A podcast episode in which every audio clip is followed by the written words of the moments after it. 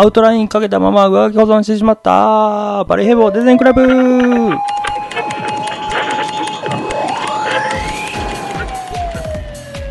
はい、どうもどうも、3回目の放送になります。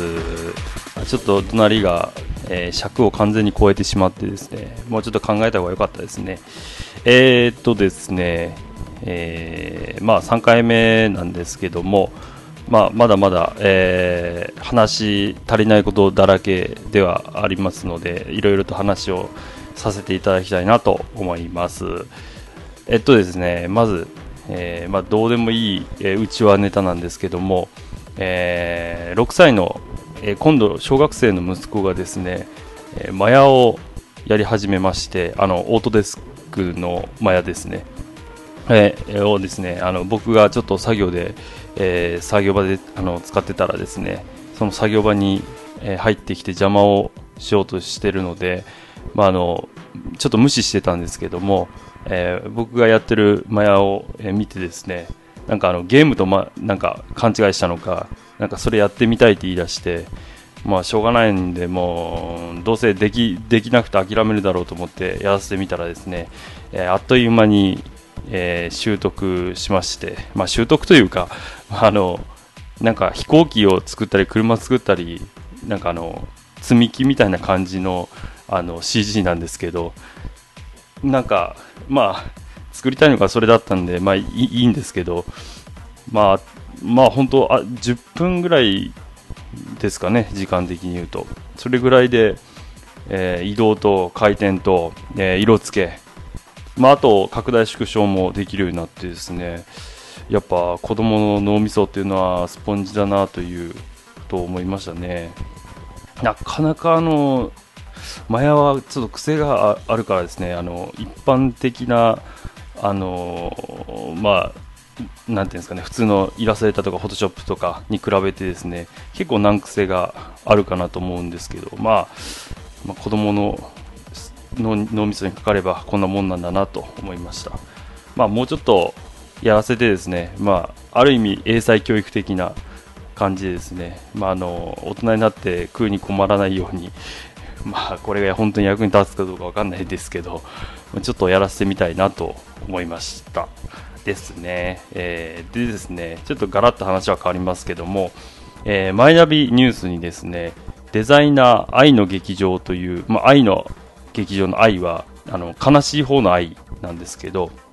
えー愛の劇場というのが掲載されていてですね、えーまあ、それがあの漫画なんですけども、えーデザイナーの、え2人の女性がですね、えまあ、日々の日常で、まあ、こんなことが起きるんだよみたいな、え漫画なんですけど非常に面白くてですねあっという間に 10, 10話完結かな。なんですけど全部読んでしまいました。でまああのちょっと,、えー、と見てぜひ見ていただきたいのはあの、えーインターネットで検索していただければもうすぐ出てくるのでデザイナー愛の劇場という検索ワードで多分すぐ出てくると思います。であの見ていただきたいんですけども、えー特にですね、えー第3話の三大保存悲劇っていう、まあ、あのよくある保存での、まあ、ミス、えーですねだったりとか、えー第4話クライアント様は彼女系、えーこれがですね、えーまあ、クライアントが非常に困った方だったという話ですね、まあ、これも非常によくある話で、まあ、非常にもう面白いなと思ってですね。で一番この中でも面白かったのが第7話、えー子宮データの回その2、えーもうこれがですね腹本当に腹抱えるぐらい笑った内容なんですけど、まあ、あの来たデータがもうすごいクソデータだったという話ですね、まあ、あの多くはちょっとあのここでネタネネタバレになるんで言わないですけどもぜひ見てみてください。まああのまあ、こういうことってあのデザインやってるとですねもう本当よくあるんですよね。あのまあウェブ掲載されてる、ね、小さい、ね、72dpi のデータを、まあ、そのまま印刷物に転用してよとか、ね、あのとりあえずデータがないからいられでトレースできるでしょみたいなとか、まあ、あとクライアントの方でも結構困った方も結構いらっしゃってですね、もう探り探りやっていかないと一体どこで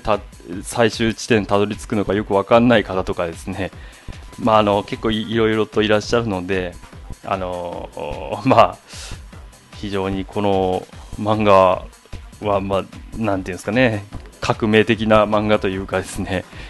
まあ、僕的にはあのもうちょっと何何十話も書いていただいて単行本にしていただきたいぐらいなんですけども非常に面白いなと思いました。でですね。あとは、まあ、あのこの前えっとですね。まあちょっとあまた話がガラッと変わりますけども。えー、ワードプレスのセミナーに行ってまいりましてですね、えー、そのセミナーっていうのが、まあ、まあ、基本的なワードプレスの,、まあ、あの基本から、えー、サーバーにインストールして、えー、それを、まあ、テーマファイルを、うん、使ってですね、え、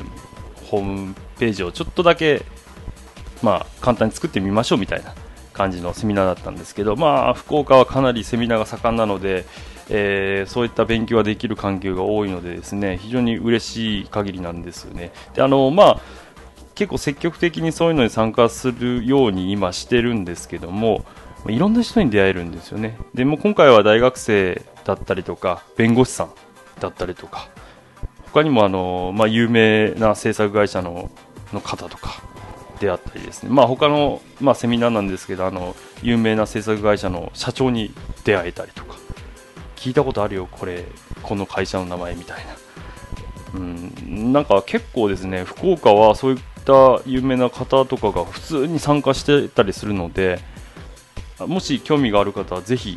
えー、セミナーを、まあ、ネットとか調べたらすぐ出てくるので参加してみてください。ちょっと続きは後で。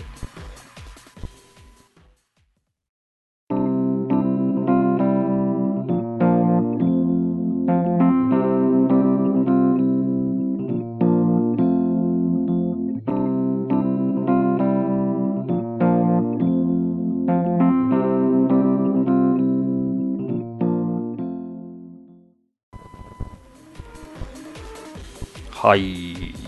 はいはい。えー、っとですね、先ほどのお話の続きなんですけども、えー、っとそのセミナーっていうのが、あの大学生とか、まあ、学生さんは無料で、えー、まあ、社会人の方が有料みたいなセミナーだったので、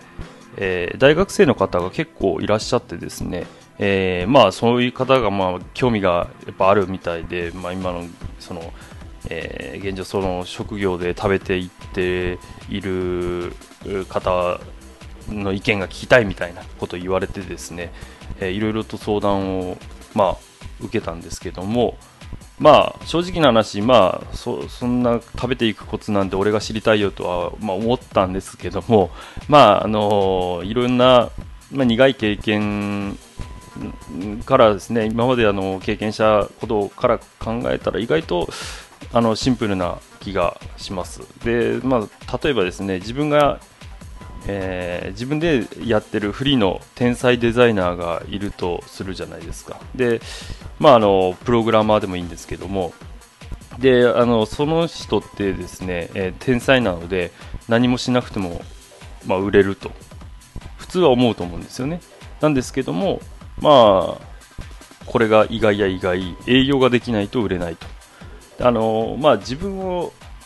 どういうふうに売り込めるかっていうところが一番重要な気がするんですよね。まあ、あのなかなかまあ難しいところではあるんですけども自分が何ができてで、まあ、自分を使ったらどんなメリットがありますよっていうことをお客さんに説明できないとなかなか売れることは難しいんですよね。でまあ、あの天才プログラマーとかですね結構あの今まで見たことあるんですけどもやっぱコミュニケーション能力があの低い方だったりすると営業ができないのでやっぱどうしてもこう例えば途中のなんですかね、まあ、プロットと違うものを作ってしまったりとかですね、うんまあ、納品時になんか揉めたりとか請求時に何か揉めたりとかいう話もよく聞きますし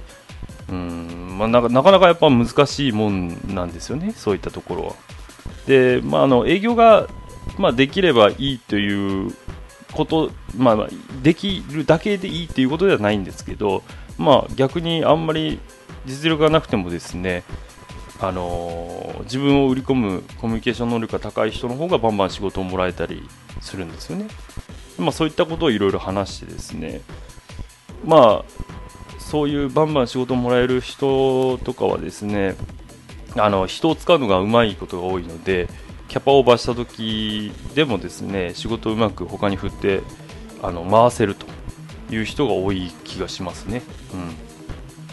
まあ、だから技術力も大事だけど実はコミュニケーション能力も非常に大事だよという話ですね。でまあ、これをちょっとまあ言ったらあまあほうと言ってくれてですねあのー、なんか勉強になりました的なことを言ってくれたのであなんか良かったなっていう思ったんですけど、まあ、なかなかうん、一言で言うのはなかなか難しいですよね、そのケースとか、えー、人によってもまた違いますし、うん、まあだけど僕がそう、うん、今までの経験上で思ったのはなんかそんなことかなと思いました。で、えっとですね、まあそれとは別なんですけども、あの今、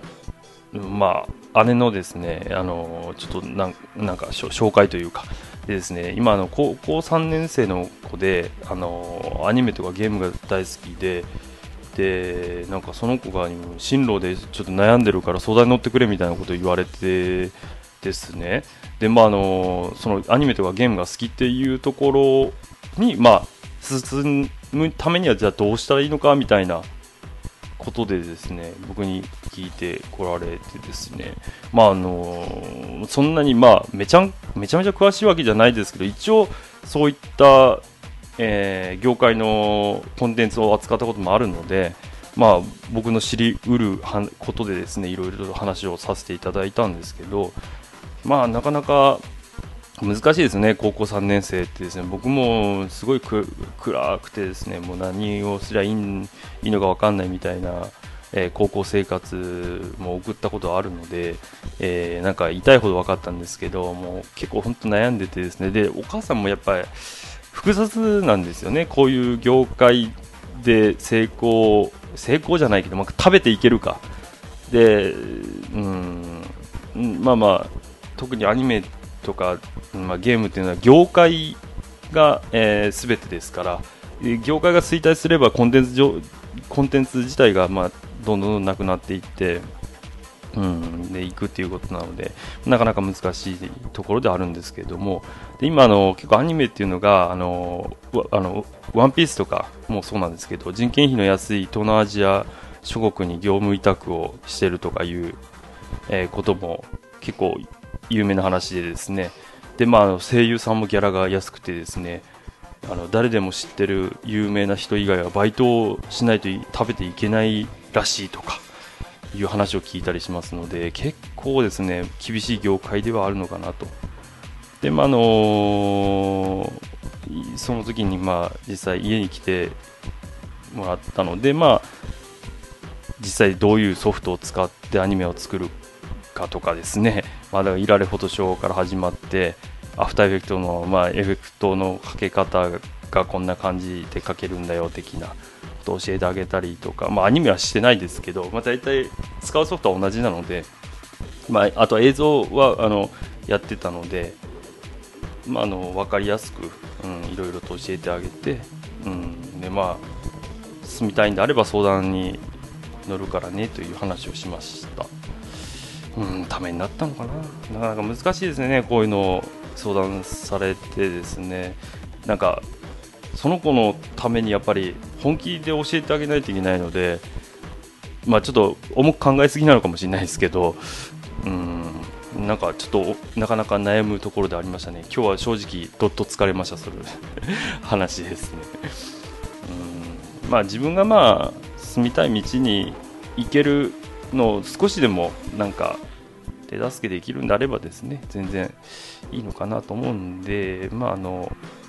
また相談されれば、うん、相談に乗っていきたいなと思いました。うん、ですね今日はこんなところですかね以上です。